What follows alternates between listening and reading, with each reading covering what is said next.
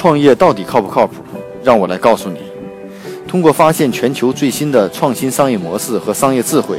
让你的创业少走弯路。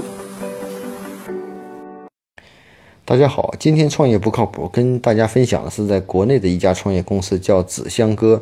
啊，专注于这个共享电商包裹的广告位，呃，最近获得了数千万的 A 轮融资。那这家公司呢，其实在之前也曾获得过数千万的这种呃天使投资，这是在去年七月份的时候，而且都是来自一些知名的这种投资基金啊。目前呢，又获报道获得了一些 A 轮投资啊。这家公司主要做什么呢？就是将这种电商包裹的广告位啊进行出售啊。这家公司的创始人也是看到。中国大约每年有三百多亿个电商的包裹，这些包裹并没有被充分，并没有被很好的利用。那在包裹呢这些空间上也是很好的广告的空间。所以说呢，作为电商包裹的广告的开创者，纸箱哥呢是一家专注于共享电商包裹广告位的这种公司啊。所以这家公司的创始团队呢，在电商包装纸箱行业也拼命也耕耘了将近十年。啊，创始人说呢，是电商商家平时发货的时候，电商包裹上的广位置都是空闲的，所以呢，纸箱哥呢将广告印刷在商家的包裹上，触达消费者，几乎不增加商家包材成本。纸箱哥还可以通过商家和数据帮助广告主精准触达其能够达到的消费者。那目前呢，这个纸箱哥成立到今呢，也服务了将近宝马、福特、网易，还有建行、强生等四十多家的这种呃。品牌的这种公司啊，那对于这次的这种投投资角度来看，投资人怎么看这样的公司呢？投资人第一次看好物流快递行业在线下流量这种入口的这种布局，另外呢，也希望能够纸箱哥能否做成快递包裹的分众传媒，那这个呢还是拭目以待的啊。从这个我们的商业角度来看，包裹啊拆包裹处一定是网购必达的环节啊。另外呢，电商包裹是否真的能够触达到这些用户？中国的五亿多网购人群，那整个在这个服务过程中还是有一定的挑战的。那在这个服务过程中，包括包材的供应链的这种经验以外，电商广告的这个 to B 业务的销售的这种，呃，以及技术的这种驱动的能力也好，都是要求比较高的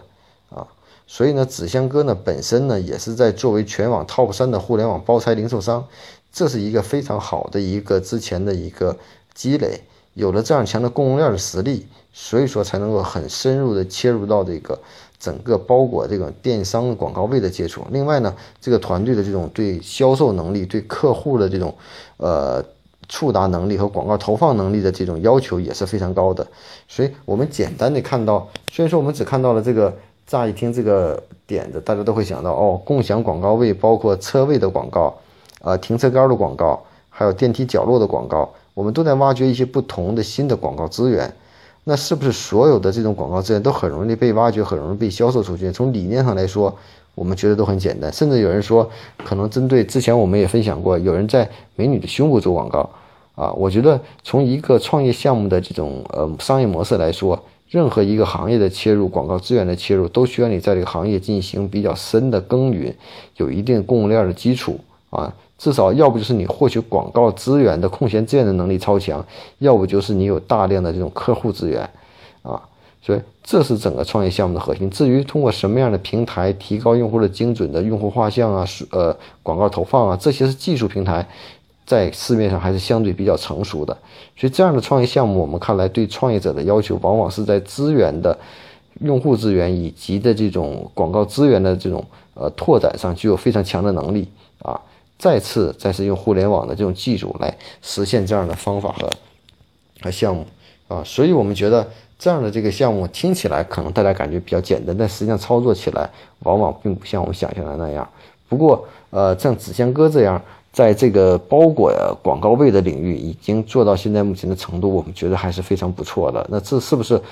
还有其他的广告的机会能够被我们更多挖掘和解决掉？那之前也有这样的公司。啊，针对于快递员做一款产品，啊，让快递员在用户接触的时候，通过快递员让用户扫码，然后呢发送广告获取佣金的方式，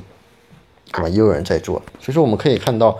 这种新的共享资源的挖掘，以及对资源的这种用户的这种能力的变现能力的操纵，都是整体这种项目的一个核心的关键点。